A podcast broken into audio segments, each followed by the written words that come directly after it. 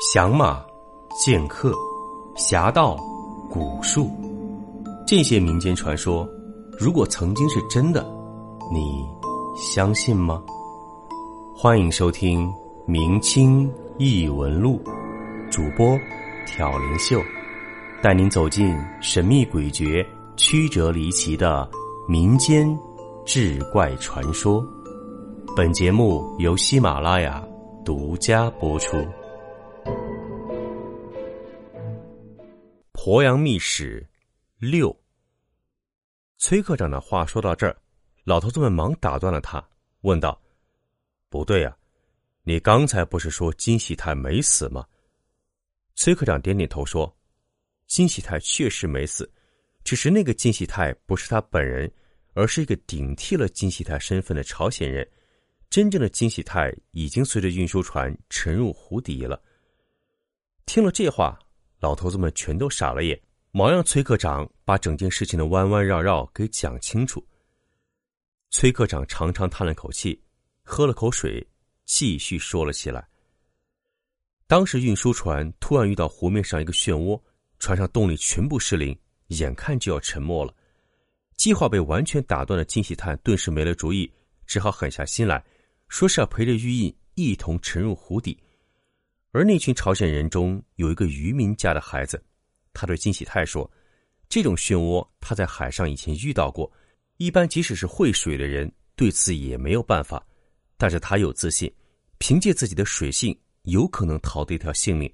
但是，他只有三四成的逃生把握，实在是帮不了其他人了。”而其余朝鲜人一听，都没说什么。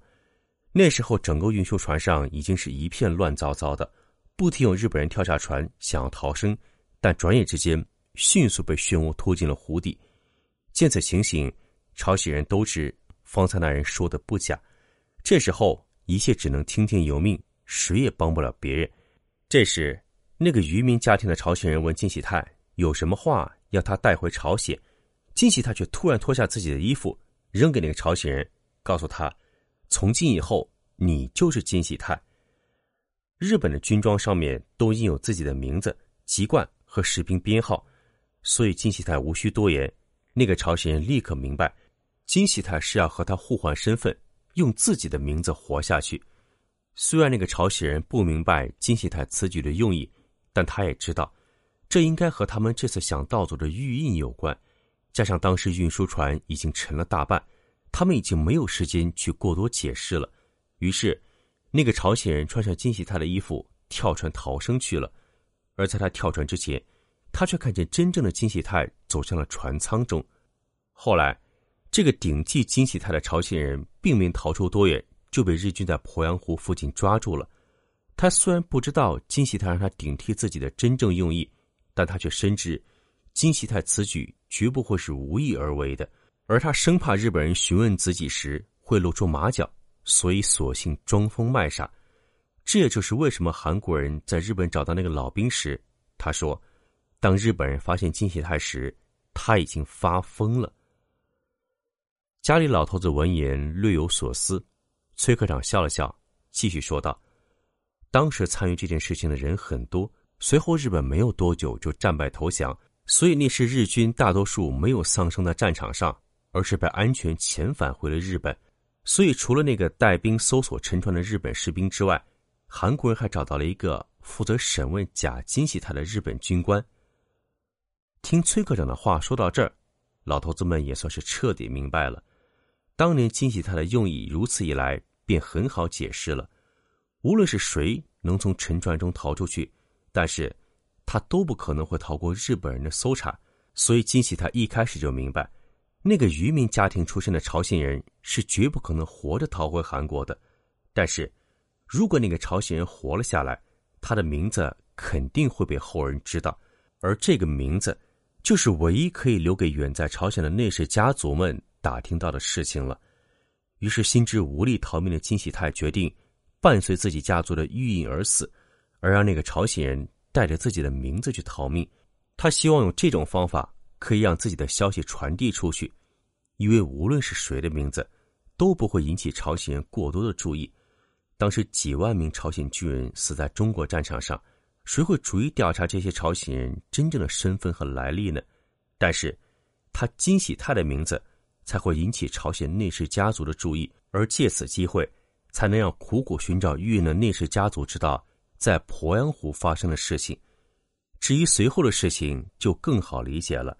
虽然那个朝鲜人逃得了一条性命，也顶替了金喜泰的名字，但是，就算他们那个连队全都死在了湖里，这件事情也不会不被人察觉。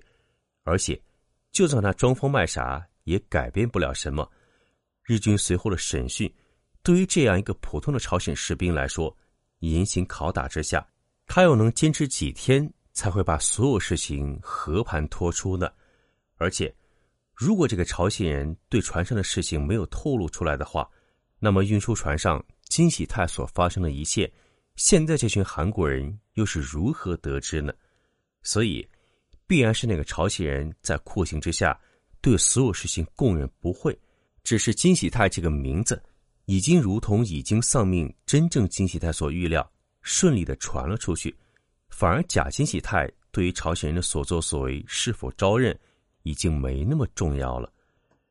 崔科长讲完了一切，家里老头子们全都陷入了沉默。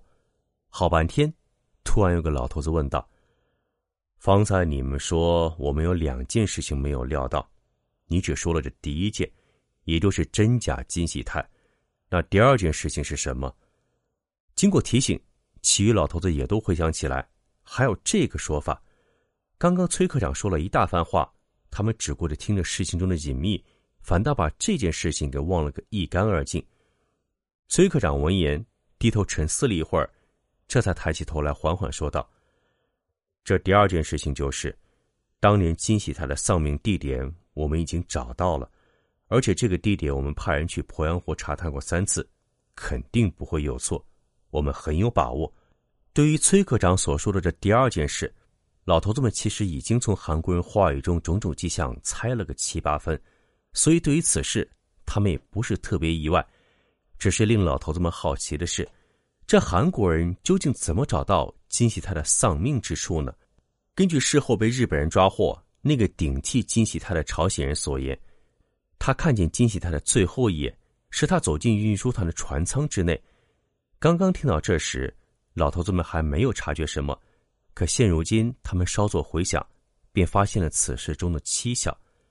各位，您要知道，人的求生欲望是一种天生的本能。当时，就算船上其他人心知凭借自己水性是没有办法从漩涡中逃命的，但是他们依然会跳下水做一下徒劳的努力。而当时那个金喜泰竟会如此冷静的走进船舱，没有去跳船逃生，必然是有他自己特殊的原因。而那个时候，沉船事发突然，通讯也没有像现在这么发达，整艘船上幸存的人只有那个假冒信息他的朝鲜人。茫茫鄱阳湖，三千多公里的水面，四望无际。那个朝鲜人只是个普通士兵，不是什么专业的领航人员，所以按道理来讲，他应该不知道那艘沉船事故的具体地点，更没有办法在日后的审讯过程中对此有任何解释和了解。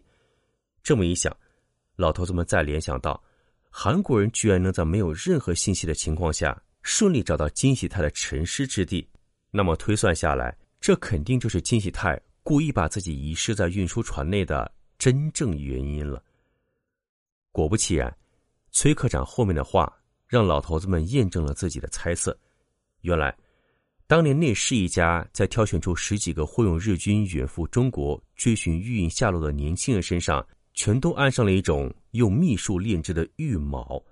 老头子们虽然对朝鲜风水圈里的东西不太了解，但他们听了崔科长对于这种预谋的解释后，立刻发现，这个东西是类似中原道家一种名叫魂引的法术。这种东西本身没有太大的实际作用和意义，只不过是一种类似现代社会中生命传感器的玩意儿。它每一套有主次之分。离家远行之人带上次引，而主引放在本家。日后无论这个次引身在何处，主家之人凭借主引能立刻找到次引，也算是一种变相的寻尸之术。在古代战场上，大将身上多有此物，为的就是万一自己命丧沙场，朝廷和家里人可以寻回尸骨，魂归故里。只不过，这种法术受到外界影响太大了，用现在的话来说，就是错误率太高，所以圈里的人对这个东西一直都不太重视。但崔科长却说，他们朝鲜所用的玉矛与中原的魂引术有所不同，他们是用了离家远行者的鲜血做了术引，有了血引，巡视的过程中差错会少很多。老头子闻言，心中全都一惊。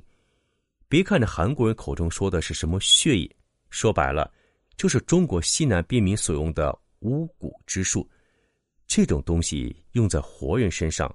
那是会大损阳寿的，所以当年那十几个内氏家族的年轻人，还真的是用自己的性命去拼搏，远赴中国追寻玉印的下落。但如此一来，老头子们也算是彻底明白了，这群韩国人之所以能如此顺利而又肯定的找到了金喜泰尸骨地的原因。但一瞬间，他们又回想起来，这群韩国人一开始所说的，今年。是最好的寻找时机，这样的话，直到此时，老头子们才了解了这群韩国人的真正打算。本集播讲完毕，感谢您的收听。如果您喜欢，请您评论、点赞、转发。更多精彩内容，请您期待下集。听有声，选秀秀。